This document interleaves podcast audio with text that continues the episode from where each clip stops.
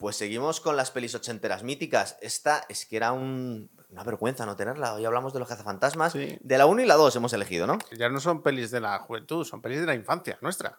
Total, es verdad. O sea, la, con primera, cuatro, cuatro y nueve años. la primera del 84, la segunda del 89. Además, son muy importantes las fechas por la participación de actores y saber de dónde veníamos. Pero bueno, esta peli cambió el cine de los 80, tío.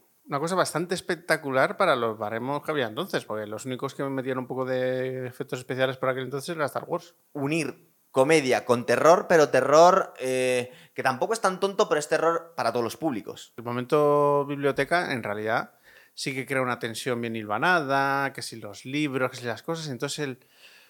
hay un poco la angustia de saber que hay algo a la vuelta de la esquina, que era el terror clásico. Pero sí, luego se abandona ese tono y se convierte todo en algo pues, bastante cómico. Pero el- al principio te hace pensar que igual sí que iba a tener un componente de terror. Veíamos mucho de esta película en la serie homenaje a los 80 que hicimos el programa. Stranger Things estaba los cazafantasmas por todas partes. De hecho, creo que se disfrazaban en Halloween de cazafantasma la Sí, todo el mundo cogía ahí, pues que te digo, un palo de escoba y le ponía cuatro cosas y una mochila y la pintaba de negro y ya tenías ahí los, los láser estos que utilizaban. Claro, es que para las nuevas generaciones es difícil eh, calibrar la importancia que tuvieron estas pelis. En los chavales nos volvíamos locos con esto, tío. Claro, porque es que ahora con cualquier en cualquier película y CGI te montan cosas más espectaculares. A nosotros, aparte de que era un humor bastante curioso, porque era un, un humor ciertamente un poco adulto, pero claro, pero es que en los 80 importaba todo un huevo. Sí, Porque tú como veías- hemos dicho muchas veces, era todo mucho más hardcore. Las pelis de acción de héroes, incluso las películas infantiles, no se cortaban tanto, claro. Pero las comedias americanas eran todas súper sexualizadas y súper grotescas, como Porky's, como todas estas cosas. Entonces, claro, tú, aunque fueses niño, veías cosas que ciertamente eran de adulto, pero claro, en los 80 estabas más curtido. Es verdad. Entonces no había tanta necesidad de sobreproteger a la infancia. No, las cosas te las mostraban más o menos como eran y luego ya pues que tus padres te lo explicasen. ¿Cierto? Total. Mira, esta película de Ivan Reitman. Ivan Reitman había hecho ya dos películas con, con Bill Murray, de, creo que se llamaron Meatballs y Stripes, que eran ¿Los albóndigas? los albóndigas. Y Stripes es la peli esta que va, que está en el ejército. Ah, sí, aquí Bill lo llamaron con- el escuadrón chiflado, tío. Sí, Lo llaman, claro, fíjate. Con Harold Ramis. Igualito, claro. Ahí, claro, esto es una peli de colegas. Ivan Reitman trae a la estrella del momento y a su colega, a Bill Murray. Es verdad que sí iba a volver más. iba a coger mucha más fama de entre las dos películas. Sí, de hecho, la La segunda, era dorada de, de Bill Murray. la segunda película es- vieron que Bill Murray era el que funcionaba y era el que más protagonismo le dan. Sí. Y le, le convirtieron en una estrella de un tipo curioso porque era un tipo gracioso, pero no era guapo. Entonces no era un galán. O sea, estamos aquí en una película en la que los dos protagonistas, que se supone que son los dos potentes, los dos galanes que tienen que ser Sigourney Weaver y Murray, ninguno de ellos es un pibón. No, es verdad. O sea, es como. es eh, A ver, en cierto modo es de alto presupuesto, pero de bajo presupuesto a la vez. Mira, te digo los presupuestos. Fue un petardazo. Esto fue un muy buen negocio. 30 millones, la primera, 300 recaudados. En el año 84, imaginaron la pasta que es eso. Y 500 millones en merchandising. Claro, no estamos contando el merchandising, eso es. Y la segunda, 40 millones y recaudó 215. Es curioso porque dicen que la segunda. A mí me ha encantado, tío. No me he acordado ya de la segunda película. Y hubo cierto. mm, que decía gente, bueno, no ha sido tan grande, ha sido peor porque no hizo. Bueno, le faltaron unos pocos millones, pero fue un exitazo. Es decir, A mí me gusta más la segunda que la primera. eso te iba a decir yo también. Luego lo hablamos porque. Es como elegir entre papá y mamá, pero la segunda. uf, eh, No, yo lo tengo muy está- claro. Está, más pulida, es verdad. Claro, ¿eh? las he visto las dos recientemente y ves las sensaciones que te deja una y que te deja otra. Bueno, una te la deja cuando eres más pequeño y flipas en colores. Sí. La segunda la ves, ya pierdes el factor sorpresa y dices... Pero luego tú ya, con una edad adulta, analizando cómo está hecha, los efectos especiales, tiene más, mucho más desarrollo. Y es mucho más divertida. Es mucho más divertida. ¿eh? Pero porque los personajes funcionan mucho mejor. Egon est- está desatado en la segunda. O sea, la primera es como una especie de pimpín, un- es un nerd que te mueres, que solo da datos y cosas. Ahí el peso lo lleva un poco Dan Aykroyd. Y en la 2, el peso lo llevan Harold Ramis y Bill Murray. A ver, cosas del, del reparto, antes de nada. Eh, tenemos a Dan Aykroyd, que aquí en los 80 estaba muy de moda. Este tío venía del Saturday Night eh, Live, acababa de hacer una peli con Eddie Murphy, que llamaron Trading Entre Places. pillos anda el juego, lo llaman Trading. Sí. Entonces, era un tío muy potente. Es verdad que luego cayó en, en de- pues, desgracia, ya na- nadie se acordaba de él, pero en aquel momento yo no sé quién era más importante cuando se grabó la primera de Cazafantasmas. A lo mejor Dan Aykroyd para el público americano era casi más conocido que Bill Murray. Sí, porque Harold Ramis era más bien como un actor secundario, más guionista. Más director. Pero es que son, los tres son amigos. Es que al fin y al cabo el guion está firmado por Dan Aykroyd y por este hombre, o sea, y por Harold Ramis. El de la primera y el de la segunda. O sea, son realmente dos tipos que escribieron esto, se le encargaron la dirección a otro individuo y mira que Harold Ramis luego ha dirigido cosas muy chulas, entre ellas El Día de la Marmota. Sí. Atrapado, Atrapado en el tiempo. Tenemos un programa, sí. Entonces, claro, es brutal. Porque ya se nota que cogieron a Bill Murray porque básicamente es un colega. Es un colega y le dijo, oye, Bill, vente para acá, que con esto contigo esto va para arriba. Y efectivamente, no se equivocaron, pero nada. Total. Es verdad que está un poco desaprovechado en la primera Bill Murray. En la segunda se, se suelta más. Es que en la primera los personajes importan poco. Es- Importan sí, más es- los efectos. Y la, y la- y la sorpresa de, de- de, pues, la originalidad de esta película, claro. La primera, que nos dejó a todos a cuadros. ¿Verdad que tenemos a Sigourney Weaver, que había hecho unos años antes Alien? Ah, La mujer estrella, pero verdad, era una mujer dura. Entonces, Sí, no pega. no pega. No, no es la típica mujer preciosa en apuro, sino que era una mujer dura, que aquí no es tan dura, pero es curiosa la, la rivalidad, el rollo que tiene entre relación, que se gustan y que se disgustan con Bill Murray, ¿verdad? Sobre todo en la primera, muy divertido. En los 80 y 90, los, eh, a la hora de hacer romanticismo, en las pelis románticas eran muy moñas. Y en las pelis no románticas era un toma y daca entre protagonista y el antagonista Sí, femenino. Era darse cera. O sea, era lo que parecía que si un personaje masculino y otro femenino se gustaba, primero se tenían que soltar arborderías. Y la mujer era una mujer fuerte, no era, era una tía de, de armas tomar siempre, no era una... Sí, aparte es que no creo yo que Sigourney Weaver hubiese aceptado hacer de, del Yo creo que es más alta casi que Bill Murray. Eh, luego tenemos al amigo negro, que no puede faltar en la peli ochentera, ¿verdad? A Sedmore, que llega ahí. Es verdad que la primera película es un poco pegote, porque bueno, tiene que, tienen que emplear a alguien ahí. Desde un punto de vista argumental no pega mucho, pero bueno. Son los 80 y tiene que haber, por fuerza, un actor secundario negro. Sí, y a ser posible que os suelte tres chistes. Cine de los 80. O sea, eso en los 90% de las películas. Y una de las grandes cosas de esta peli, Rick Moranis, tío, Luis, el vecino contable loco del fitness y las vitaminas, tío. A ver, es increíble porque es un papel tan sumamente lamentable. O sea, es un tipo que da una grima tremenda, pero luego tú ves a Rick Moranis en Cariño encogido a los niños, en otras películas que ha ido haciendo, y si bien daba una sensación como muy entrañable, muy tontunera, pero era espabilado. Sí. Aquí se supone que es un tipo muy válido porque es un contable, es un tipo que entiende de leyes, de cosas y tal, pero da mucha pena. Es, es muy, es muy triste, es una mezcla de pringao, pagafantas, friki... Es un friki del fitness, pero claro, en estos tiempos el friki del fitness no tiene esas pintas, ¿verdad? El friki de fitness de los 80, lo más que tenía era una mancuerna a 4 kilos. Vamos a ver. Y en cuanto, No sudaba, y en un poco, decía esto era la hostia. Sí, sí, sí, cierto. era otro rollo.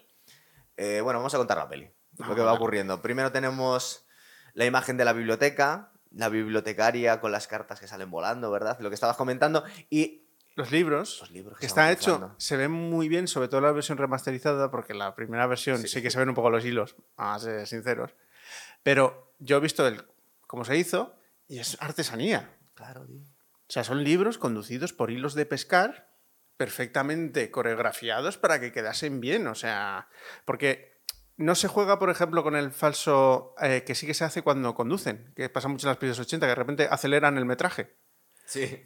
Que, eh, Ecto 1 de repente parece un puto Ferrari, ¿sabes? Es una Sí, cosa... sí, ahí se nota. Es como resquicios de los 60-70, de Sí. poner a cámara rápida los coches, que es muy Pero aquí no lamentable. hay cámara lenta en los libros, está perfectamente hecho para que quede muy bien con lo poco que se mueve la señora mientras está mirando los libros, o sea, muy artesanal y muy bonito. Lo de las tarjetas es muy sencillo, al fin y al cabo soltar aire, son unas tarjetas que están ahí en el cajón, pero bien, Sí. muy chulo. Los Y el fantasma asusta, tío. Sí, en la versión original del ochenta y tantos parece un poco más cartonero, pero con la... cuando la sacaron ya en DVD y lo limpiaron y tal, queda súper aparente. Es Yo me acuerdo que de chaval me cagué. O sea, Sí. cuando salía, ¿verdad? Hombre, claro, es que, joder, que es que nos pilló con cinco años. Sí, sí, sí. O sea, con cinco años te cagas. es que es una cosa. Y justo después sale el musicón. El Sí. musicón mítico, pues de estas que lo pones al nivel de, bueno, de las grandes, peli- eh, las grandes bandas sonoras del, del cine de los 80, tío. Es una, son canciones que una vez las escuchas ya no se despegan de ti en tu puta vida. O sea, tú ya el ya está así de forma natural. Yo llego a tocarlo en un, en un concierto en un bar y la gente se volvía loca, tío. Claro, pero es que Todavía ya- con eso. Pero porque está insertado en nuestro corte. O sea, ya cualquier cosa que lo. Es como una chispilla, la lanzas y la gente hace. Claro, cualquiera que haya nacido sobre los 80 más o menos, luego ya pues los de ahora les dará igual. Presentación de personajes, brutal. Esto cuando se hace así con cuidado es como, pero vamos, para, para poner en las, en, en las academias de cine, cómo se debe presentar poquito a poco los personajes. Tenemos a, a Beckman, a Bill Murray, haciendo de las suyas. Es una especie de Han Solo, es un pillo. Está para ligarse a una estudiante que está buena, está haciendo lo de las cartas y los calambres, tío. Pero los calambres es salvaje. Sobre todo cuando le pega el último calambre al tío, cuando ya ha acertado las ondas. Es que ha acertado la carta y aún así le mete el Sí. calambre. O sea, es que es muy fuerte. No, pero además es claro, son los 80 y da igual, pero estás hablando de un profesor que se está intentando zumbar a una alumna. O sea, eso ahora mismo sería, En una peli infantil. Claro, sería motivo de despido, de, vamos, de castración supuesto. química y de más. La película no, no sale esa escena hoy en día, vamos. No, no. Eh, aparte que el tío creo que es... Hay eh, bastantes cosas que, de esta película que no saldrían hoy en día. Es que no, nada se haría hoy en día.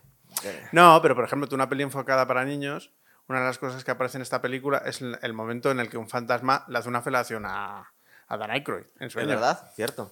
Bueno, y en la segunda, Egon se acuesta con los mocos Sí, bueno. para sí. cargarlos de positivi- positividad. Duerme con ellos, duerme con ellos. déjame Sleep. Bueno, Sí. Pero claro, lo de Dan Aykroyd, además que es una, es una escena que no tiene ningún sentido dentro Sí. de la película. No, no. es Está metida ahí en plan de, bueno, vamos a soltar una... Pero es que Dan Aykroyd tuvo una película también ochentera bastante mala que era Mi novia es una extraterrestre con Kim Basinger y creo que tenía una escena similar también. Sí, es terrible. Después de la escena de los calambres, que luego consigue quedar con la, con la alumna, dicen las 8. Dice, Sí. te voy a decir a qué hora quedamos. Ah, me has adivinado. Es una cosa tan. Esto es gracioso de lo pillo que es. Es, es, es muy parecido el personaje a. mm, al pillo que es atrapado en el tiempo, al día de la marmota también. Porque es un farsante. Recuerda cuando se aprende poesía para Andy McDowell para embaucarla. Le va diciendo lo que quiere oír. Esto es un poco lo mismo, tío. Oye, como la rubia, la que se liga ahí. Claro. Claro, que tiene todo el día para aprender, pues Andy McDowell tiene, con el pelo rizado, tiene un aire a Sigourney Weaver en esta peli también. Creo que estaban Es intentando el recrear el mismo. El cardado rollo. ochentero está muy presente, tío. Es que al final, en estética es eso, ¿eh? Además lo ves en todo, en Flashdance, en todas las películas siempre van con un cardado tipo, pues, ¿qué te puedo decir? Joey Tempest de Europe. Claro. Bueno, entonces, ¿cómo empieza la película? Le va a buscar a la consulta, al laboratorio de psicología Beckman Ray y le dice que están ocurriendo cosas extrañas en la biblioteca. Y ahí les está esperando Egon, que creo que está escuchando debajo de una mesa, él empieza a dar golpes. Va haciendo, porque Beckman es un gamberro, encima va haciendo putadas, es como un niño pequeño. Sí, que además dudo mucho que se haya sacado el título. O sea, porque es que le ves y no de tiene... parapsicología, ¿no? Pero es que no tiene conocimiento realmente. Beckman es un farsante y él lo dice constantemente. De hecho, cada vez que le pregunta, dice, no, no, si soy un fraude. Esto, bueno, lo vamos a ver en la segunda en el grandísimo programa de televisión que tiene. que es como un cuarto milenio desfasadísimo. Pero sí, un cuarto milenio, pero sacado de la tele porque habla americana, terrible. o sea. Sí, sí, sí. Además es que básicamente coge lo que le dejan, lo que la morralla que llega al Sí, programa. sí, él lo cuenta, es verdad. Es increíble. Eh, y aquí vemos también los cacharritos, los aparatitos ridículos estos que se han inventado Egon, ¿no? Egon es el que descubre estas cosas. Claro, sí, es realmente. Bueno, pero es que. Es Es el que único científico, ¿no? Sí, pero es un científico de, de técnicas conductivas, porque luego se ve que lo que se dedica básicamente es a utilizar a seres humanos como caballas. Pero luego resulta que es capaz de utilizar técnicamente mini reactores nucleares para crear un arma capaz de sintonizarse con los componentes ectoplasmáticos y atrapar fantasmas. Sí. Claro, que esto son los 80 y no lo tenemos que creer, porque te soltaban una serie de parrafadas de que si ectoplasmático, que si em, eh, de cationes, de no sé qué, que tú decías, vale. Fíjate, por un lado, científicamente seguramente es un poco más pobre que muchas cosas que se hacen ahora, pero eh, los guiones a veces están más cuidados, tío. O sea, eh, lo que es la, el hilo del, de la historia Sí, es menos chapucero. las historias están muy cuidadas, pero el tema técnico y tecnológico básicamente era Sí, soltar una parrafada ininteligible que la gente decía, "Pff, bom, bom, vale, Pues vale, sí. ¿quién voy a ser yo para cotejar que esto no es así? Es verdad. Se encuentran al, al fantasma que les está ahí esperando. Recuerda que le dicen a, a Bakeman, bueno, habla tú con el bicho. Se va al sustazo este. Sí, sí, además va en plan, pues eso, dice, bueno, pues si es una mujer fantasma, la puedo hablar como un fantasma, ¿no? Se le intenta como medio ligar, ¿no? Sí, va ahí en plan. Si soy un tipo encantador, el fantasma no me va a matar. Sí, dice, Es su rollo, ¿verdad?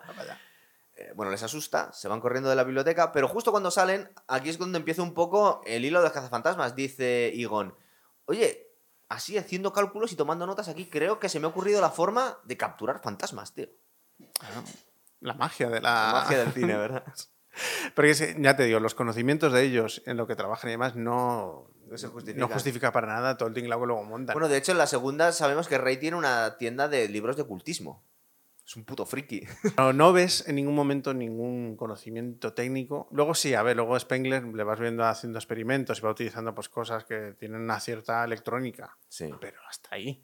Vuelven porque los tres trabajaban en la universidad y justo cuando vuelven les han despedido. Yo no sé si tendrá que ver algo que se está intentando ligar a las, a las Hombre, o que haya habido una denuncia del pobre chaval al que ha estado friendo el cerebro. Que también puede ser, ¿eh? Por cinco pavos. Cierto. Entonces justo les despiden y en un brainstorming deciden que se van a ir al sector privado hipotecando la casa de los padres de Rey. El pobre Rey es el pringao de las dos películas. ¿eh? Eh, pero él lo eligió, escribió esta película, macho. Entonces, lo tenía muy claro que tenía que ser él. No se nos va la historia a otro sitio. Vemos el edificio este gótico extraño delante de Central Park y a Dana que llega con las verduras, ¿verdad? Y los huevos. compra, los huevos, y es importante. Cuando está entrando en, en el pasillo de su, de su casa, le aborda Luis. Qué cabrón, parece que tiene un sensor de No, proximidad. es que le estaba esperando con la oreja pegada a la. Es increíble, ¿eh? Porque está, está enamorado de, de Sigourney Weaver. Y la- le invita a su fiestón, Rave. Joder, sí, además que es una fiesta de jubiletas que son clientes suyos. Sí, tenemos el momento en el que deja la compra en la cocina y empieza a desatarse el rollo paranormal. Los huevos se fríen en la encimera Sí, saltan y se fríen ahí de repente. y luego cuando abre la nevera y vemos lo de Sul, ¿verdad? Que es un portal, además curioso porque es una estética que parece, ¿cómo te diría yo? Parece un vídeo musical de Heavy de los años 80. Han hecho un anuncio mega friki en la tele, que es como les ha descubierto Dana, cuando Ray ha conseguido un chollo que ha comprado un coche funerario, ¿verdad? Y lo trae al- a la estación de bomberos que han alquilado estos tíos. Sí, que dice que es un chollo tremendo. Dice, bueno, probablemente haya que revisar cosas. La dirección va según cómo va. Los amortiguadores he cogido un Baden y casi me voy a Murcia. Y va diciendo, dice, "Bah, por 8.000 pavos esto queda como nuevo. Llega Dana, que es su primer cliente, y le cuenta toda la historia, toda la película. Recuerda que Beckman dice, oh, está buena. Salta y se ofrece a acompañarla a su. Como un perrillo de la pradera, asoma así, por encima Sí, del fichero, tío. A- eh, atropellando a la secretaria, que es un papelón también. La secretaria está de gafitas, ¿verdad? Sí, Un personaje muy guay, tío. que luego está muy bien aprovechado en la 2. Porque la primera parecía que estaba medio liada con Egon. Y la segunda con Luis. Mm, Medio como que le gustaba. Sí. Sí, porque además hace la escena esa tonta que está el eh, Egon debajo del mostrador, que le está que enchufando parece. el ordenador, que pasa otra cosa. Sí. Es esa, esa ambigüedad sexual que molaba tanto en los sea, 80. y eso- ¿sabes? Bueno, le acompaña a su apartamento con una especie de varilla y una... es, un, es un dispositivo de verdad. Eh, vamos a ver, eso sirve para desatrancar tuberías y con suerte. Es la cosa menos profesional que te puedes imaginar. No, no. Es una cosa súper ridícula. También es verdad que es que Beckman no cree en estas cosas. Nos ha comido el fantasma de la Sí. biblioteca. Ya debería creer, ¿eh? Es un, es un escéptico. Eh, ¿Sabes que esta escena está improvisada? La tontería esta que hace con el piano que empieza a darle y Sí. esto les pone nerviosos, cosas así. Que parece que está haciendo la primera gilipollas que se le ocurre. Es que realmente fue la primera gilipollas que se le ocurrió a Bill Murray. Eso. Pues luego resulta que eso lo he visto en más películas, ¿eh? Ah, bueno, que luego lo habrán repasado, claro. No, que lo de los soniditos y esas cosas sí. Sí. que se supone que alteran a los fantasmas. Lo he visto en varios sitios. Bueno, sí, para los fantasmas. Vale, sí. Igual sí que es algo de un ideario, que, algo que leyó y dijo, mira, pues este es mi momento. Resulta que empieza a haber fantasmas. Este era el primero. Le llaman de un hotel. Es cuando ya les vemos con las mochilas, eh, con su uniforme, que es un mono ahí. La verdad es que es una cosa bastante cutre todo. Es un mono de, de conserje de mantenimiento de un edificio. Parece un poco al uniforme de. de John Goodman en, en Aracnofobia, tío. Es el mismo rollo de exterminador de bichos, ¿verdad? O aracnofobia, tío. Es otra, otra. Yo le tengo miedo a las arañas, aún así la vi. Pues es una peli producida por Steven Spielberg y una fricada con un gran videojuego. Bueno, una cosa muy. El videojuego muy era rara, tremendo, ¿verdad? tío. Cierto. Seguimos con los cazafantasmas. Aquí, como le vemos ya, entre comillas, empieza la acción. Empiezan a quemar el hotel, ¿verdad? La sensación que es que se supone que es un salón que está preparado para un evento. Así, primero se cargan unos cuantos eh, pasillos. Sí, Se que carga- bueno. eh, que le queman el carrito a la señora Casi matan a la señora limpieza. Es cuando moquea a Beckman. Acuérdate del bicho verde que le pasa por encima. Que ese eh, lo conocí, en Estados Unidos se llamaba Slimmer, Sí.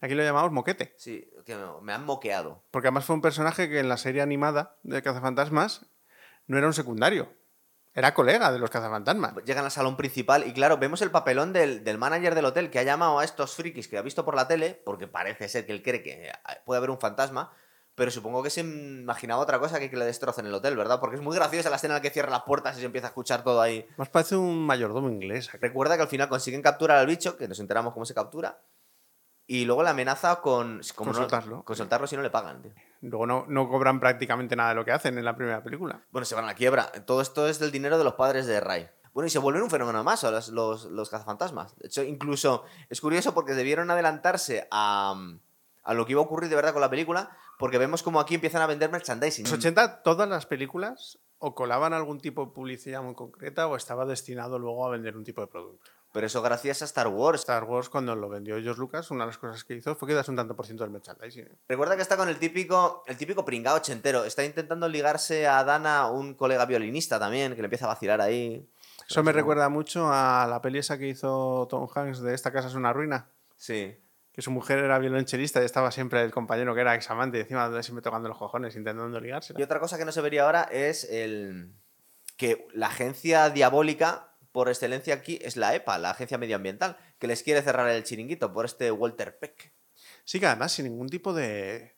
Porque dices, bueno, es que estos están utilizando, aparte de un alto voltaje, que eso sí, Sí. que podrías decir, bueno, no, es que es la compañía de la luz, dice, tío, es que os está consumiendo. O hablar de qué tipo de emanaciones tiran sus cacharros atómicos. No, no.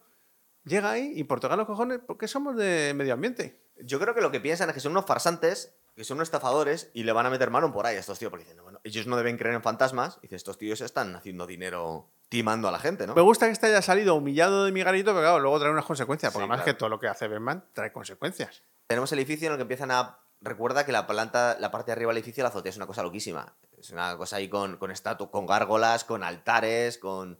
Sí, sí, un altar. O sea, es que no, no es que parezca que es un puto altar de sacrificios rituales. El arquitecto que era un seguidor de la secta de Sul. Entonces, tenemos una cosa muy de guay. Gosser el Gosseriano. Es el jefe. A Dana la posee uno de los perros, que le sale ahí. Recuerda que, que le- atrapa Sí, el que está el sillón guardián de puerta y el señor de las llaves. Justo cuando está entrando en su casa para cambiarse, para tener la cena con Beckman, es cuando se lleva el chasco Luis porque le había invitado a su fiesta. Sí, que además eh, tiene la costumbre de siempre de quedarse fuera en el rellano porque se le cierra la puerta. Tenemos dos perros. Uno posee a Dana y otro se mete con los abrigos de la fiesta. Sí, sí. De hecho, está esperando a ver quién es el primero que pasa. Yo creo que le da igual quién sea. Sí, es un perro. O sea, es aleatorio totalmente. Lo que pasa, claro, es el que ya más tiempo llevaba en el edificio, que supongo que al fin y al cabo lo que ocurre es que acaba emanando energías y por eso se van a por los vecinos. El perro este se va persiguiendo por todo Central Park a Luis. Sí. Y además mola muchísimo porque está intentando entrar en el restaurante y se da la vuelta en plan de mierda. No me libro. Claro, pero los, los, los comensales no ven nada, tío. No, porque además es que él realmente debe como oír los gruñidos y en el- hombre, se juega siempre...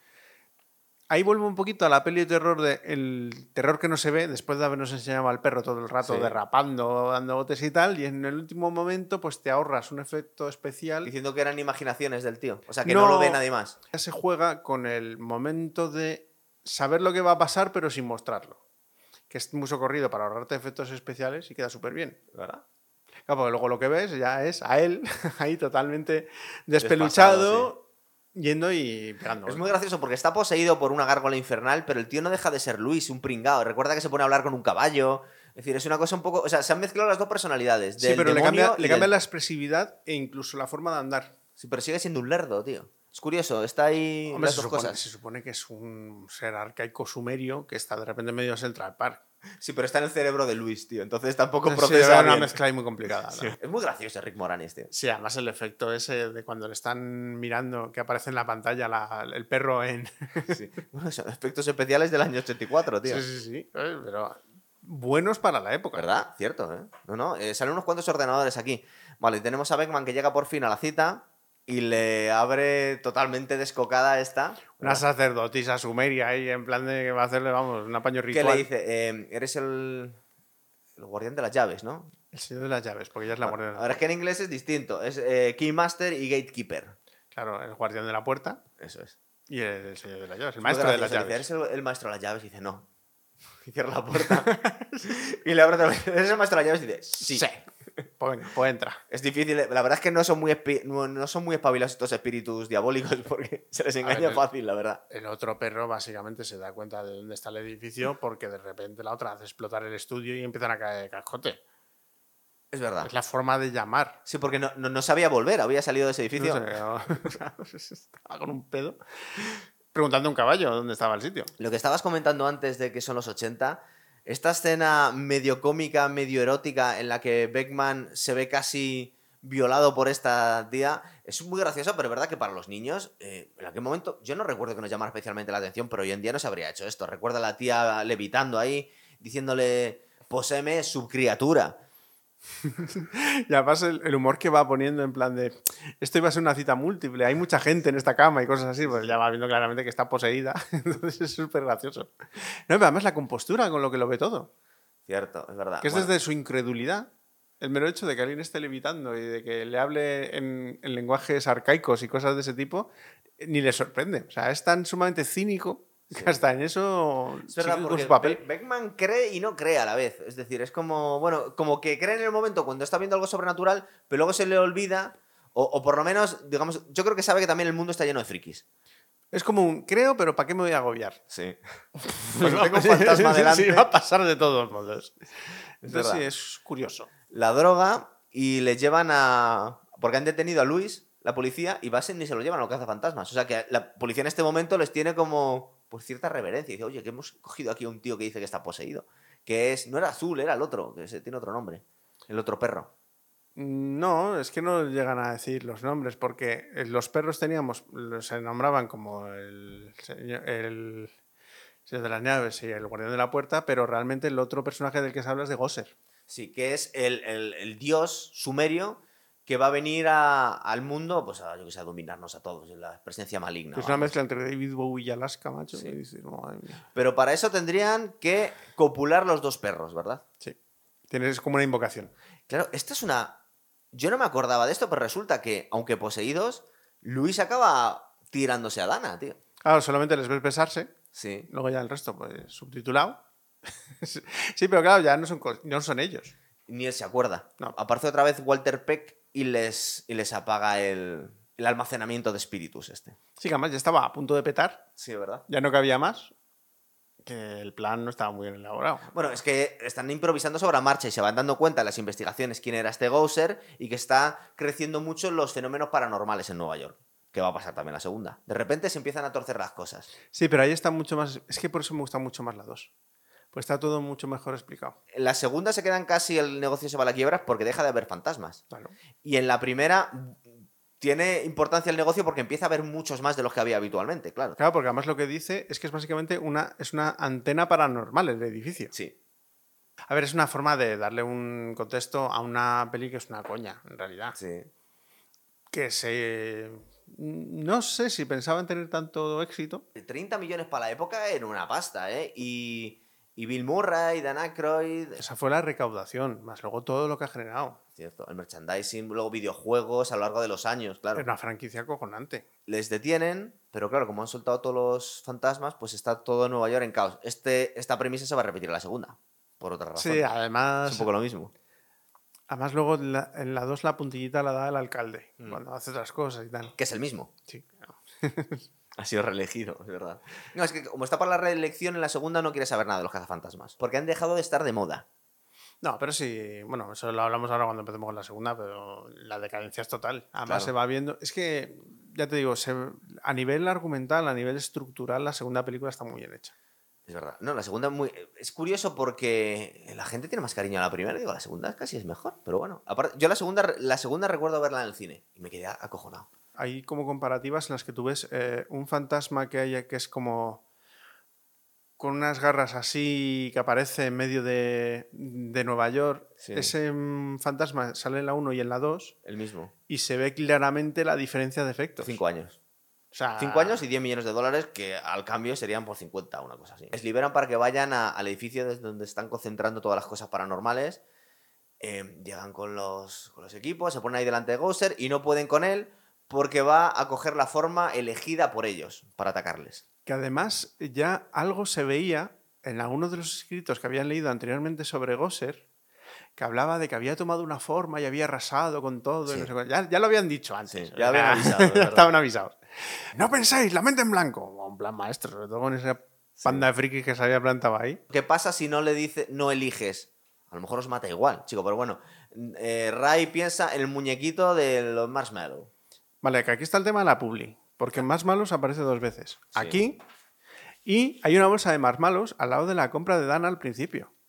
Sí, sí, sí, no, claro, es que te lo preparan un poquito. Claro, verdad. entonces ahí ha habido morterada, ya ha habido patrocinio, ya se vendió. Supongo que era una cosa de moda en aquel momento, en el año 84 en Estados Además, era una bolsa de más malos que era como el bote de colacao de, de médico de familia, Sí. tío. Es verdad que pretendía ser, la gracia que pretendía ser que era una cosa muy achuchable, como si fuera un Baby Yoda, un Grogu, pero claro, gigante y malvado, y en momentos se los intenta poner cara de cabrón, pero bueno, no deja de ser una cosa muy infantil, ¿no? Es graciosa. Sí, pero sí es un poco sádico, mola. Eh, De una apariencia sádica, además ahí va pisando todo, está, está curioso. Es como King Kong subiéndose a un, a un rascacielos. Bueno, al final cruzan los, los rayos, que se supone que no se podía hacer, se cargan Sí al que eso lo dicen cuando lo utilizan por primera vez en el hotel, hablan de que no tienen que cruzar los rayos. Sí, puede ser un absurdo empa- espacio-tiempo y que destruye el universo, no sé qué cojones. En fin, total. Es verdad que el Ciencia final- ficción, de el, los 80. el típico final feliz, ochentero, en el que Beckman acaba con la chica. Muy guay. Y luego todo en Nueva York adorándoles. Y de alguna forma es como cuando la gente salía del cine de ver los cazafantasmas, ¿verdad? Esa es la reacción que tuvo cuando salen ellos del edificio. Sí, además lo que esto se queda ahí como se queda y luego vas viendo cuando ya empieza la segunda película en la que dice, bueno, ¿y qué hicimos mal? Dice, hombre, no sé, volamos un edificio entero, hicimos tal cosa, daños por 27 mil millones. Cuando se pasó el entusiasmo apareció la realidad. Pero no solo, se pasó el entusiasmo y desaparecieron los fantasmas, Claro. que es lo importante. Entonces, cinco años después, que bastante, que tardaron cinco años en hacer la película, pues hicieron los, los Cazafantasmas 2, que, vuelvo a repetir, es que hay gente que, que, por lo menos en el relato, dicen que fue, no un fracaso, pero un fracasillo. Y digo, no, para empezar, es verdad que ganó menos dinero, porque había menos novedad, y a lo mejor estaban un poco quemados, pero no sé, fue un peliculón, tío. Hay más diálogos, Sí. mucho más retrato de personajes. Hay evolución dentro de los personajes. Porque Egon, o sea, Egon ya se cree el puto rey del mambo. Sí. Además, eh, se le nota, porque es un vacilón que te mueres. Bill Murray sigue siendo Bill Murray. Y tienen, tío, a uno de los grandes personajes de la... Digo, es que yo no se me olvida nunca. A Bizcochito de Ali McBeal, a Janos, que es genial. En español el doblaje era genial, en versión original es acojonante, te estás muriendo la risa, cada frase que dice, cada cosa que dice, este tío es la hostia, tío, de verdad. Además, es le- maravilloso. Cuando tío. dice, bueno, vete a donde, de donde tú seas. Y yo soy de, de la, de la manzana de enfrente. Y dice, pero tío, ¿de qué Es país que eres? así. es una cosa genial. Hoy en día incluso a lo mejor te habían cancelado por parecer que estabas denigrando a algún inmigrante, no lo sé. O sea, Estamos en la época en la que salían primos lejanos con el primo Sí. Larry. cierto. O sea, importaba un huevo. Mira, bastante es que se hable del señor de los Cárpatos, el terror moldavo. Sí, que es una especie de Blale del emperador para todos los públicos. En Estados Unidos en los 80 los americanos no tenían ni zorra de dónde estaba Moldavia, ni que existía. Bueno, pero eh, oye, pues los, los- los sitúan cerca, entre los Cárpatos y Moldavia. que sí que sí que no, que hay una documentación Sí, inusitada para lo que era Estados Unidos en los que viene 80. a ser una especie de Bla del empalador para todos los públicos. A ver. Joder, que en, en Indiana Jones ponía Sudamérica. Sí, ya está. En otras películas ponía África. Mira, O sea, aquí te pone Moldavia, tío. frikidato, tío, que te vas a No te pone Europa. Mira, un, fri- un frikidato que te vas a quedar a cuadros. Eh, el año antes fue la jungla de cristal, el año 88. Uno de los terroristas de Hans Gruber es Vigo, el azote de Sí, los Cárpatos. eso sí. El que vuela eh, la tanqueta de la policía con un, con un bazooka es Vigo. Que, que- que luego dice el amigo negro, el amigo negro de Hans Gruber. ¡Uy, que se quema el cochecito! Porque el que quema el cochecito es Vigo, un Vigo. año antes, tío. Que yo creo que en esta película no tenía muchas líneas de diálogo porque le deben doblar y tampoco dice mucho. Simplemente pone su cara y luego actúa un poquito. Pero es que es una peli super coral en la que el malo realmente importa poco. Coño, pero acojona el tío. Tiene una cara de alemán, hijo de puta, que por cierto era un exboxeador que murió con cirrosis. Está tremendamente bien hecho. El momento en el que cambia la expresividad del cuadro o esas cosas sí que está muy chulo. O sea, además no, no, no rasca el efecto. Y se nota la, eh, la evolución de los efectos especiales en esos cinco años. Uy, sí se nota, pero es que es increíble. O sea, es, un- es una maravilla cómo, cómo cambia. Además, dices, es una peli, tanto la primera como la segunda, que se tenía que basar más en los efectos especiales. La 1 está mucho más basada en los efectos especiales que la 2. Sí. Porque en la 2 hay más personajes, hay más El- cosas la fuera. segunda, no, la segunda lo que pasa es que también ves que los que los que el humor es mucho, es mucho más divertido, tío. Están todos desatados, es muy es divertido. mucho Bill más Murray. fino y el, y el actor que hace el negro es- tiene como 20 Seth li- Moore. tiene como 20 líneas más de, Sí. Es, es un personaje ya integrado Sí, dentro porque del grupo. es que llega a la mitad de la peli, en la primera, pero bueno, sí. No, pero está súper integrado en el grupo, porque es que al final está en todas las interacciones. Es verdad, es verdad. Entonces no tiene nada que ver. Pero de verdad que la peli es genial, nos divierte mucho todo porque eh, Beckman es la hostia, Rick Moranis está muy bien, porque Sí. encima se ha sacado el título de Derecho eh, por la noche en la universidad. Pero, tío, eh, El- lo del juicio es tremendo, tío. sí, sí, brutal. Pero, tío, yo de verdad cada vez es que lloro la risa todavía después de haberla visto mil veces con Llanos, tío, con, con Bizcochito. Es que es maravilloso este tío, de verdad. Es que es genial, tío. Porque es una especie de, de pringao, hijo puta, eh, pagafantas también. A ver, es un triste, un pagafantas que de repente se encuentra corrompido por el cuadro. Sí, porque realmente cuando ya empieza a desatarse es porque Vigo le ha poseído, que es lo que luego intenta con Ray. la mitad de las veces. Pero es genial, todas, todas las frases, tío, cada gesto, este tío se cubrió de gloria haciéndose el papel de su vida, tío. Fuera coña, le tienen que haber dado un Oscar, tío. Es que es genial, tío. Ese actor es muy bueno, ¿eh? Porque le hemos visto bueno, luego en muchas otras tesituras y lo hace muy bien. Sí, hasta en la serie esa que hace, que tiene como un hermano que hacen num- Numbers, sí. También es muy bueno, tío. Es que todos los papeles que le he visto a ese tipo están muy bien hechos. Él es Vigo. Madre mía, por favor. Maravilloso, tío. A ver, la película que ocurre. Vemos a Dana paseando un carrito de un niño. Que claro, en el momento podíamos pensar que era de Beckman. No es de Beckman, el niño. Se supone que esto es siete años después. Cinco. Siete. ¿Lo de cinco? No, cinco. cinco, la pe- cinco a nivel de película. Nos dicen cinco en la Bueno, mismo, Seven vale. Years. No, sí, no, no. Seven Years. eh, Vale, da igual. Eh, sí, porque quieren, creo que quieren jugar con las fechas porque la avenida de Vigo es... Vale, igual, igual es por eso. Eh, el carrito del niño empieza a moverse solo. Pero primero pasa por un moco. Sí. Toca un moco, Sale un moquillo de una grieta y de repente hace que, que todo le pasa a Dana, porque Dana en la primera película es que tuvo la mala suerte de vivir justo en el edificio este, pero aquí es puta mala suerte también. Bueno, que ya. El giro de guion está Ya. ahí. Y al final lo que pasa es que se para el, el carrito en un sitio. Sí, justo, justo, antes de que le se lo va a llevar por el delante un. sí. Es verdad, cierto. Se va al sustazo. Y luego, ¿qué pasa? Nos vuelven a llevar a la decadencia de los cazafantasmas, que están animando fiestas de niños. Buah. Eso cuando empieza y dice, ¿cuántos son? ¿De qué tamaño? Sí. Y se quedan ahí mirándose. Eso luego hizo, hicieron una broma en un sketch de Jimmy Kimmel que era con el Doctor Strange que decía lo mismo. Dice, por Dios, ayúdame con estos malditos demonios, no sé qué, no sé cuántos, y era una fiesta para niños. O sea, se- luego ese, ese, ese gag, que es el principio de la película, se ha reproducido muchísimo. Eh, el año después. Hablan de la masa los niños. No, ya, pues es un error de, de traducción. Porque los niños en versión original dicen He-Man. Claro. Y en español dijeron la masa. Que Podían haber dicho He-Man en España se conocía He-Man también, pero bueno. además lo llamamos He-Man, no lo Sí. tradujimos de ninguna manera. Bueno, en fin. No, lo que te decía es que Ivan Reitman, la película que hace después es poli de guardería también con niños hijos de puta. Sí, sí, yo creo que tiene un trauma. sí. Pues que Ivan Reitman ha hecho unas películas, tío, porque luego hizo Los gemelos golpean dos veces, eh, Poli de guardería y en medio Cazafantasmas 2 y la 1 antes. Con eso, Joder, se yo, le puede pedir más, tío, a este tío. yo hago blockbusters. Lo demás son tonterías. Luego hizo más pelis que, bueno, fue, fue un poco más de fracasillo, pero bueno. Eh, estos tíos están intentando ganarse la vida porque ya no hay fantasmas, nadie les llama. Están, aparte se nota que están perdiendo ya la fama. La última persona ya no se acuerdan de ellos nadie, ¿verdad? El lecto está hecho polvo, suelta gases y está sucio. Que ese es el contraste que ves. De estar perfecto y maravilloso cuando acaba la 1, de repente ves que está más destartalado todavía. Sí, o sea que no tienen dinero, claro. Se han quedado sin el dinero de los padres de, de Ray, se han quedado ya. Ya no hay casa.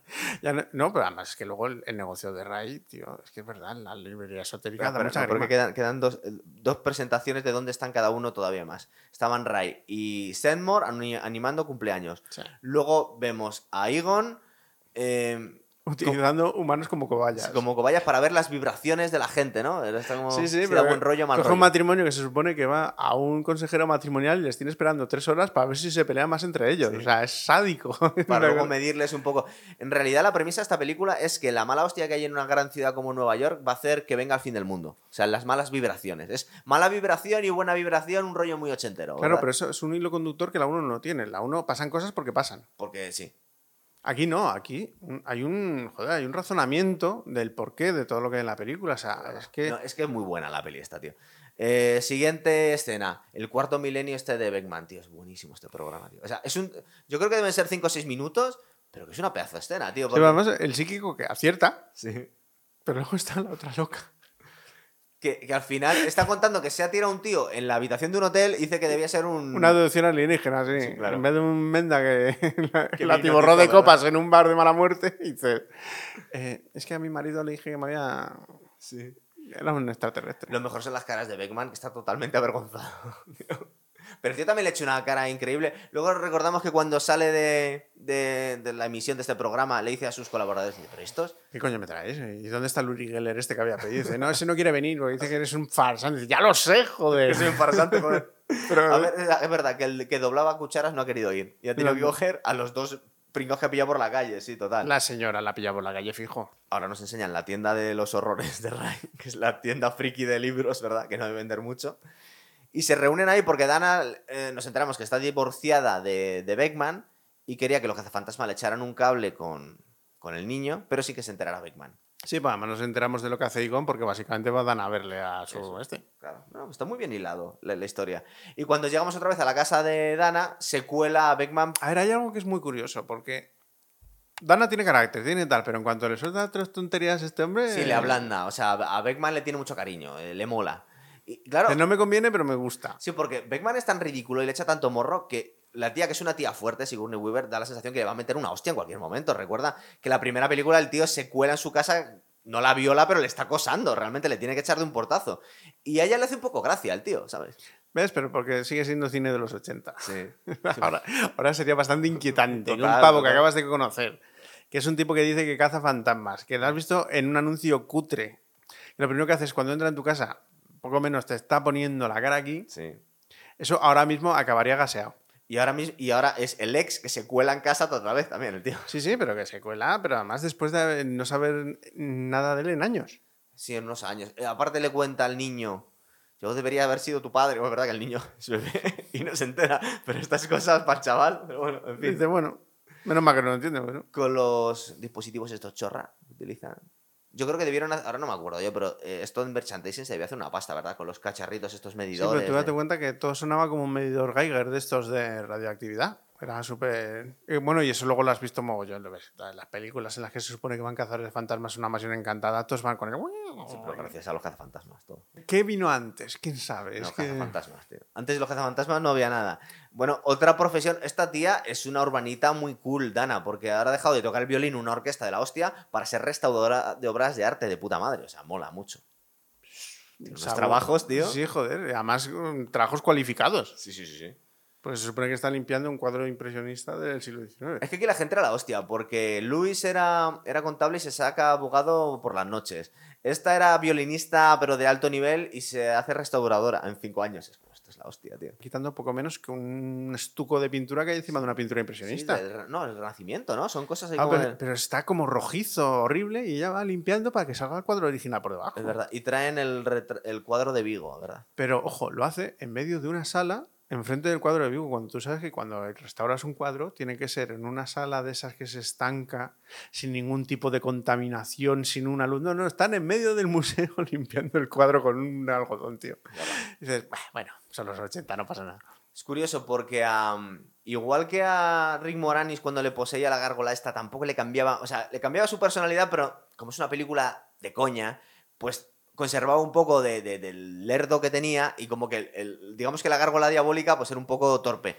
Este Janos es poseído por Vigo, pero es poseído hasta cierto punto porque es como él mismo un poco más cabrón, ¿no? Pero Es como, que él. sí, es como que le saca el. ¿Cómo te diría yo?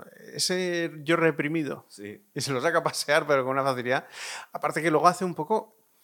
Ahí Vigo se parece a Drácula, porque. Sí, claro, el empalador de los Cárpatos, sí. Claro, pero usa un minion como lo de tener un criado que está subyugado al que le ofrece mil cosas, que los vampiros ofrecían la inmortalidad y este le ofrece que le va a tener una mujer y un piso. Sí. Más práctico porque vive en Nueva York. y sitio gratis para aparcar. Efectivamente.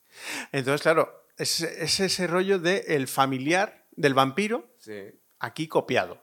O sea, muy, muy bien copiado. Sí, sí, muy bien Porque hecho. al fin y al cabo es eso, es de repente un personajillo que no vale para nada y de repente le dan la posibilidad de ser algo más, porque es bueno en su campo, pero a nivel personal es un mindundi. Pero es un Mindundi, tío. Pero es tan Mindundi que es maravilloso. tío. Es que de verdad que es de los grandes personajes. De, Sí. de las comedias del cine, tío, esto lo pongo, pero muy arriba. Porque es que, es que no se nos olvida, tío, de Llanos, tío. Em, luego se les ocurre a los cazafantasmas, donde se había parado el carrito, habían detectado algo, hacer un agujero ahí en medio de, de Nueva York, tío. Lo que mola es la cara que le echan y que durante un rato da el pego y pasa por, por operarios que se han puesto ahí a hacer un agujero, tío. Sí, pero básicamente tardan lo que tarda la gente en hacer el papeleo y ver, "Eh, estos hijos de puta de quién dependen. Han cogido material de obra. Sí, sí, están muy profesionales, O tío. sea, tiene la tienda de campañita esa con la polea. tío. Joder, macho. Pero mo- molan los cojonazos que le echan, sobre todo Beckman, que dice, bueno, yo le voy a echar un poco de morro a ver si cuela. Y, y parece ser que se han estado moviendo así toda la vida estos tíos. Sí, además, eh, es mu- yo he visto en muchas películas, en muchas comedias o mucho tal, el intentar despistar, el decir, joder, es que estos cabrones de la central, macho, me cago en la puta. Y claro, si muestras que estás cabreado y sudando, dicen, coño, pues estarán trabajando. Muy de los 80. Yo creo que Eddie Murphy en Super Detective en Hollywood también lo hacía eso, ¿verdad? Sí. Típico de tira para adelante, patapum para adelante y a lo mejor, a lo mejor Sí, cuela. sobre todo en las primeras películas, porque luego ya se volvió más, eh, más fino con la Super Detective en Hollywood 3, cuando aparece Bronson. Sí, pero ahí está Bronson Pinchot, tío. Sí, pero guau. Con el, con, el, con el negocio de armas de lujo. Solo por eso merece la pena la película. Tienen que bajar al río de mocos a alguien y el pobre- a quién le toca, al pobre rey. Sí, él sin personalidad. Se han fundido los ahorros de sus padres, le tiran a... Es el que cobra siempre, pobre, sí. Y acaban detenidos. Otra vez. Lógicamente. que es muy guay el juicio de los cazafantasmas, tío. Yo creo que es la mejor parte de la película. Sí, ¿tú crees? Aquí tantas buenas, tío. A ver, el programa de Beckman es muy bueno. Todo lo de Bizcochito es muy bueno. Pero el juicio grandísimo, tío. El juicio. Hostia, es que, tío, ahí Rick Moranis lo da todo. ¿Sabes lo que yo estaba pensando? Digo, yo creo que sería. Si a mí alguien me contrata ahora mismo, que yo era abogado en otra vida, sería un poco como, como este hombre, tío. El que está declarando es el abogado, le está soplando el testigo lo que tiene que decir, tío. Sí, sí, además es como monchito. Cuando protesta el fiscal, dice, oye, que, que está adoctrinando al testigo. Dice, no, no, es el testigo el que está adoctrinando al abogado. Es distinto esto. Y ahí se ve el salto de los eh, efectos especiales. Que la mala hostia hace que, los mocos se enfaden y acaben salteando ahí. Oye, para, y acaba apareciendo un fantasma que está en esa corte, pues claro, son dos hermanos eh, mafiosos italianos que habían sido condenados a muerte por el juez que estaba en esa sala. Sí, es verdad. Que además los reconoce perfectamente. Yo, eh, lo que pasa es que he tenido que mirarlo y no era, pero estaba pensando que eran los hermanos Fratelli y no son los Scotelli, porque si hubieran sido los Fratelli habrían sido los, los de Goonies, digo, no puede Sí. ser, tío. Habría sido un guiño. Pero es que al final, como hermano fratelli es una redundancia, Sí. Se te queda siempre lo de hermano fratelli, tío. Es que es inevitable. A mí, lo primero que se me viene a mí la mente es hermano fratelli. Sí. Y, y, eh, Slot era un Fratelli, ¿no? También. Técnicamente sí. Que se le había caído muchas veces a la madre, por eso estaba así. no creo que lo hubiesen adoptado así. El juez les acaba sacando y tenemos las pruebas con las babas que hace Beck- eh, Egon. Lo de la tostadora de la está muy guapo. tío. Además, claro, es, una- es que es una introducción muy buena a lo que pasa al final. Está bien, es que está bien, Está bien hecho. bien estructurada. La primera es un desmadre. así, tronco, sí. La primera es un puto desmadre, que es muy efectivo porque tiene humor, porque es muy espectacular para el año en el que es, y al final, pues bueno, se disfruta sola porque es un entretenimiento fácil. Sí. La 2 es más elaborada. Es- está muy cuidada la fórmula, la han hecho mejor en todos los sentidos. Es más peli. Es mucho más peli que la 1. Va Beckman a ver a Dana al, al museo porque quiere volverse a ligar y ve el cuadro de, de Vigo y le empieza a trolear al cuadro. Eres guapo, ¿eh? Janos, que está, que está avergonzado porque sabe que el cuadro le está escuchando o que está disimulando y le ofende todas las cosas que le dicen. Entonces, está No, no, como- además está ahí como "Joder, se va a cabrear. se va a Sí, cabrear". porque está entre que le levantan a la chica y que le enfadan al jefe. Entonces está como muy jodido el tío. Y está el momento brutal en el que Dana dice, yo creo que el cuadro me mira, Sí. y ven al otro hablando Hablando con el cuadro disculpándose. Perdón. no volverá a pasar, no le dejamos entrar otra vez. No, pero es que luego lo que hace Beckman después es se va a buscar al resto de los cazafantasmas y van a hacerle más pruebas todavía. Que es cuando le empieza a tirar fotos a lo Andy Warhol. Dice, ay, pues ponme cara de enfadado. Venga, venga, sácame la lengua, que tú puedes, que tú puedes. Ahí se ve que la piedra angular realmente es Bill Murray, Sí. porque era el, era el reclamo. Sí, pero con el que te estás descojonando todo el tiempo es con Janos, tío. A ver, al final intentan que todos los personajes tengan chicha y la secretaria está muy La secretaria genial. A ver, eh, le saca una... A ver si me acuerdo. La bañera intenta cargarse al niño, Intenta eh, abducirlo. abducirle. Entonces Dana se va corriendo con el bebé a casa de Beckman. Sí. Y él le saca una cita y, y bueno, de canguro pone a la secretaria y se acopla a Luis. ¿verdad? Que es la escena esta en la que, bueno, madre mía, tío. Tienen un sexo ahí súper turbio, el otro es un pringao. Es verdad que está. En las dos películas hemos visto a la, a la secretaria que es sexualmente activa, vamos a decirlo. Estaba buscando todo el día. Sí, para una, es un, la pintan como un poco golfilla, ¿no? No, pero la pintan como muy friki, pero en realidad es una niña muy mona. Sí, sí, es que la habían puesto así un poco. La habían afeado a propósito. Claro, está feada a propósito para que cuadre que esté con el otro, porque si no, no hay manera de que eso se sostenga, por mucho que sean los 80. Recuerda que Rick Moranis se ha liado con Sigourney Weaver, pero no se acuerda. Mejor Es que no me acordaba yo de Y eso. mejor que no se acuerden. Siguen investigando estos en el agujero que han hecho de los mocos. Creo que se caen los tres y acaban viendo un metro fantasma. No, hay más cosas, porque aquí lo que se caen, Sí. Se acaban pegando entre ellos, porque ahí se dan cuenta de que los mocos son un conjunto, es una, un cúmulo de maldad y encabronamiento. Sí, es verdad. Está muy gracioso porque se les pasa en cuanto se quitan el uniforme, pero siguen pringados de mocos puenteros. Sí, es verdad. Eso, bueno, se han quitado la ropa solo. Aparte que cuando salen de la, de la mm, alcantarilla están delante del museo. Entonces, atan cabos y dicen, vale, todo va aquí. Y van corriendo al restaurante donde están cenando estos dos a decirles, lleno de mocos, y pringando a toda la gente, ya sabemos lo que ha ocurrido. ¿Y qué ocurre? Pues otra vez que les acaban deteniendo Claro. y les llevan a ver al alcalde. Sí, porque el alcalde está en reelección y la gente en este momento todavía no cree en fantasmas. Vuelve a haber otro funcionario chupatintas. Sí, que ya no es Walter Peck. que- Ah, bueno, pues que le habían despedido al anterior, claro. Siempre hay un, un funcionario que es el que toca los cojones, que es el que más listo que nadie, eh, que suele ser al que vacila Bill Murray constantemente. malvado pringao, el que le- Bueno, hay unos cuantos que cobran de Bill Murray, ¿verdad? Cuando les encierran en el psiquiátrico es muy divertido. Cuando Sí, están porque- contando toda claro, la porque lo que movida. están contando está bien, pero como no- Y dice, bueno, ¿y usted qué cree? Y dice, no, no, si yo pienso que estos están zumbados. ¿Sabes a qué me recuerda? A, a lo que le cuenta Sarah Connor en Terminator al, al psiquiatra, que también, claro, lo estamos escuchando y dice, claro, es que estás loca, bonita. No, hay más violencia, ¿eh? Sí, sí, pero vamos, que es el mismo rollo, hablándole, es el público escuchando locuras que nosotros sabemos que es verdad, pero claro, decimos, ¿cómo no te van a tener encerrado, macho? No, no, fuera de contexto, eso lo escuchas y dices, hostia. La contestación de. de Bill Murray, en plan, no, no, sí, yo. pienso que están como una puta cabra. Luego hay una cosa, un efecto especial muy guay, que es Janos coge la forma una especie de Mary Poppins eh, voladora y rapta a Oscar, ¿verdad? Sí, primero se ve cómo se levanta la ventana, cómo hay una brisa. El niño sale andando por el. Claro, esa, la brisa, que la nota en la nuca a ella, entonces dice, joder, ¿qué coño pasa si yo he cerrado la ventana? ¿Ves? Tiene, son planos que se Sí. explican solos y están bien rodados. Es verdad. O sea, No, ya sí. tienen. Joder, es que hay más técnica en la 2 en 15 minutos. Digo, técnica cinematográfica que en 40 minutos de la primera. Claro, queda muy bien. Vas viendo cómo se asoma el alféizar y de repente aparece ese espíritu. Es, es que lo de Janos vestido de Mary Poppins es demasiado, tío. Tenían que haber hecho una serie solo de este tío. Yo queremos más de él, de verdad. Es genial.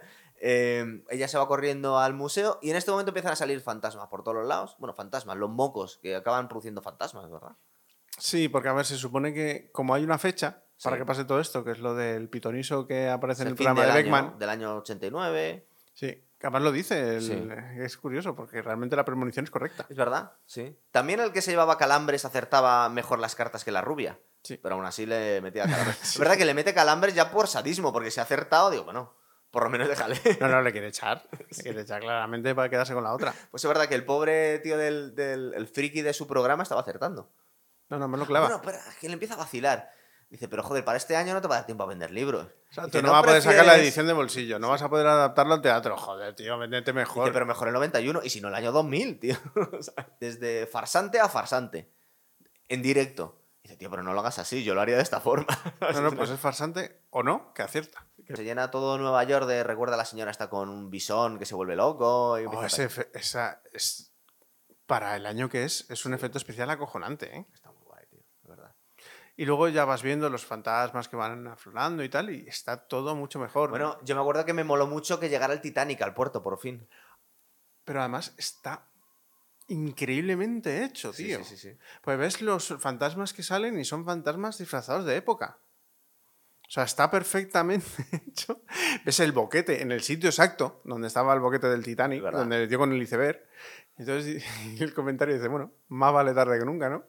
el cachondeo que hay con los maromos que están ahí en el puerto. El alcalde dice, este tío que les ha metido el psiquiátrico, el funcionario este chupatintas a tomar por culo, sale los cazafantasmas y dicen, bueno, ¿cómo vamos a entrar en, la- en el museo cubierto por mocos? Pues mm, utilizando los mocos cargados de positividad. Sí, claro, como han visto lo de la tostadora, pues van a utilizar el mismo método que hacían con la tostadora, pero con la estatua de la libertad. pero también para inspirar a la gente buen rollo. Sí, claro, pues se supone que la estatua de la libertad yendo ahí a salvar a la gente. Con el gospel sonando encima. Recuerda que los objetos se animaban cuando le ponían música feliz. Sí. Si no, no se venía Uy, sí, tú te imaginas si les pones ahí death metal, lo que fue eso. El joystick que le ponen a la Estatua de la Libertad es de Nintendo, ¿verdad? Pero tiene que ser de Nintendo, en el 89. No, había otro. ¿Sabes la escena que me mola mucho ya cuando se meten los cazafantasmas con, con, con las cuerdas desde la cabeza de la Estatua de la Libertad y tal? Cuando ya pasa la vida a Vigo, porque es verdad que este tío hace un papel muy pequeñito, hasta entonces no lo habíamos visto, estaba solo su cara en el cuadro. Em, pero mola mucho el efecto en el que pasa la vida, el niño va flotando, es decir, todo esto ya es un despliegue de efectos especiales muy bien hechos, tío. Aquí, como los malos realmente solo son una excusa, Sí. pues ya pasaba la 1. Aquí tú lo que quieres ver es a los protagonistas haciendo cosas. El malo es un resultado. O sea, de hecho, aquí los malos duran 5 y 10 minutos. A mí me hace gracia, se me había olvidado, que al pobre Ray encima le posee dos veces Vigo. Se queda mirando el cuadro y se queda ahí con cara. Con su cara pan. No, no, lo posee, pero muy bien poseído. De hecho, hacen un mashup de la cara de los dos ahí cuando está. Es que es- no sé, yo no entiendo. Bueno, a ver, no entiendo. Cada cual tiene su opinión. Yo a- no se puede pensar que la 1 es mejor que la 2. No, yo creo que la 2 es me- mejor. Vamos a ver, las dos están muy bien, las dos nos gustan. Tienes que ver la primera para entender la segunda, pero la segunda eh, fue muy guay. Y aparte, yo recuerdo haberla visto en el cine y flipar, claro. La veo extremadamente más elaborada. Sí. Es como que dijeron, bueno, ya hemos dado una historia, ahora queremos hacer una peli y peli. Les debió quedar la sensación de que no había sido tal éxito por no haber hecho una tercera película, porque luego hicieron una sustituyéndola por mujeres con sobrepeso, porque debía ser que lo que debía creían que pedía lo políticamente correcto fue un fracaso bestial. La película está de las mujeres. Y luego han hecho una después que se llama la de Afterlife, que ha sido un poco estafa. Para mí. O sea, no estafa que hay gente que le ha gustado, sino estafa porque nos vendieron que iban a salir los cazafantasmas de la película. Salía en plan testimonial, ¿no? Es salen que no la he visto. salen eh, siete segundos. Ya. Siete segundos medidos. No. Porque, es verdad, tú sabías que Harold Ramis no iba a salir porque estaba muerto, le hacen por ordenador, pero le sacan siete segundos. Entonces, bueno, pues eh, digamos que han querido tirar del chicle en plan revival, pues en las últimas décadas. Joder, sale más zom- en Zombieland Bill Murray que en Cazafantasmas. Afterlife. En Cazafantasmas hicieron una con lo de las tías que era una especie de spin-offs en la que creo que salía por un mini cameo de Bill Murray y, y Sigourney Weaver, pero haciendo otros papeles distintos. Y claro, la gente se escandalizó y dijeron, es machismo por lo que no ha visto la gente la película. Y no, que la gente quería ver a los cazafantasmas. Y había, que había escrito a los cazafantasmas. Y en la segunda, en la segunda, segunda parte, que es esta última que se llama Afterlife, los sustituyen por niños. Uno de ellos es el de Stranger Things. Creo que el director es el hijo de, de Ivan Reitman. Sí. Pero claro, no salen. Eh, yo no te la recomiendo, la verdad. Ah, yo tengo un problema con los remakes. Es que no los veo.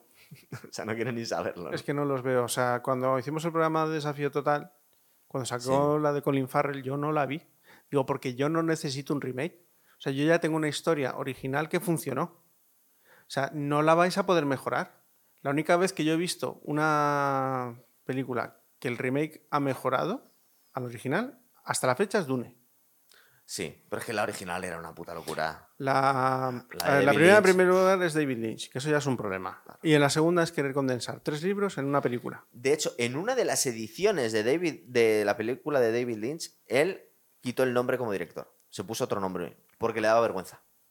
Es que lo que hizo no, No le tenía gustó ningún- ni a él. No tenía ningún sentido. Con Sting haciendo de. Además, un- además no existe ese personaje. Bueno, ya. Qué bueno que ahora la gente Hablando de diciendo, remakes que sí se diciendo, es que es lenta, es que no sé qué. Y dice, joder, no te has leído los libros.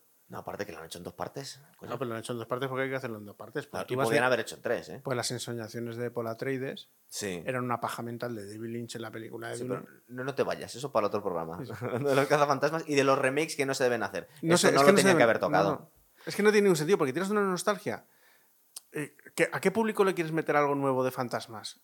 A chavales que ya están totalmente pasados en la tecnología, de los efectos especiales y que ya les han contado historias de fantasmas de 20.000 maneras diferentes. De repente vas a hacer un remake con mujeres. que- Eh, La de Afterlife no fue tan fracaso porque dijeron que salían ellos, porque en el tráiler avisaron que salían ellos, pero claro, salen cinco segundos al final. Entonces, pues es una estafa porque al final son niños jugando a los cazafantasmas.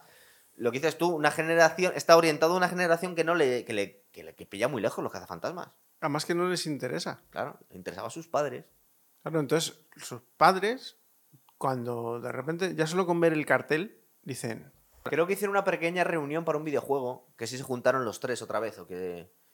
Porque se habían distanciado bastante cuando grabaron eh, Atrapado en el Tiempo Harold Ramis y, y Bill Murray porque se llevaron a, a golpes. es que vamos a ver, Bill Murray es un tipo insoportable. Sí. Eso han dicho mucha gente. Es un tío. Es decir, digamos que tan loco como lo vemos en pantalla debe ser así luego El fuera. único que la aguanta es Wes Anderson. Por eso le meten todas las películas, desde el Hotel Marigold, Budapest, todos.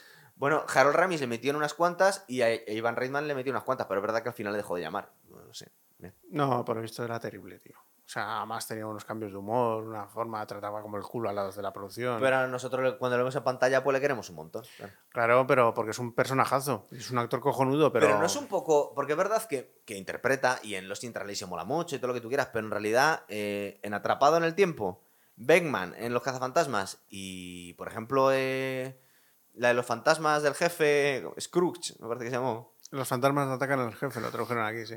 Es un poco el mismo personaje, ¿no? Sí. Pero luego, por ejemplo, hacía un papel así. Cuando ese, está en papeles corales no está mal, porque le vi, le vi en Monument Men, Sí. está muy chulo. Además ahí están con, joder, están con John Goodman, Sí, están con están con todos. todos. Entonces es como que cuando está al mismo nivel que el resto, Se contiene, ¿no? Sí.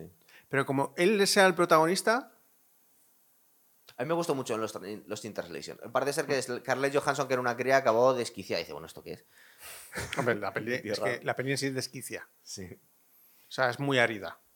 Sí, que va de eso, claro. Es que, joder, una peli eh, que es lenta, con la dirección de Sofía Coppola, metiéndole. Pues yo, o sea, si tu primer papel gordo es con, en una peli así, Sí. con Bill Pullman, Dios. Sí, es verdad, cierto. Pero sigue, sigue actuando esa chica. Pero bueno, eh, de estas pelis que a veces da un poco de miedo volverlas a ver de la infancia, pero estas dos envejecen muy bien, sobre todo la segunda. La segunda mucho mejor. Sí, total. Porque la primera es como la recordabas, no, no es peor, mola mucho. Pero es verdad que la, la segunda es la polla, tío. Y, y- y- y yo le sigo dando vueltas. Digo, ¿por qué la gente dijo que mm, no había sido para tanto y dejaron de hacer películas cuando debía ser una máquina de hacer dinero en aquel momento? Además, lo que tienen estas películas es que, como salieron en VHS, luego se aprovecharon del reeditaje y la verdad que quedan mucho mejor a nivel de digitalización y de efectos. Sí. Pues la 2 yo la recuerdo más vieja cuando la vi. O sea, las sensaciones que me daba, pero tú lo vas viendo y es que desde que empieza la película, la sensación de nitidez que te da. Sí. Es No, se, ve muy bien, ¿eh? Además. Eh, y bueno, y el merchandising que debieron vender. Ya, Caza- a, a cazafantasmas. nivel de la segunda ya era una locura. Que aparte cambiaron el logo y ponían un tío haciendo así, el, el fantasma. Se puede asegurarse que se vendía más todavía. Claro. No, no, eh, a nivel de merchandising tú que ser exagerado, Cierto, pero verdad. exagerado. Bueno. Pues, Camisetas con el fantasma, yo en su momento vi por todos todos. lados. Yo tengo hasta tazas ahora. Bueno, pues si suponemos que cuando veis el programa de los cazafantasmas es que habéis visto ya los cazafantasmas, pero si, si os estáis pensando volverla a ver, volverla a ver, de verdad, porque es que en- envejecen muy bien, ¿verdad?